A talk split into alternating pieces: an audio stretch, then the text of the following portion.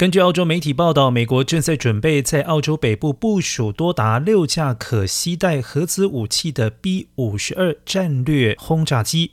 华府智库新美国安全中心研究员华瑟表示。在欧洲北部部署 B 五十二轰炸机是针对中国的警告，因为各界日渐担心北京当局正准备攻打台湾。而过去六十多年来，B 五二轰炸机一直是美国空军的重要骨干，具备有核子武器和常规武器的远程打击能力。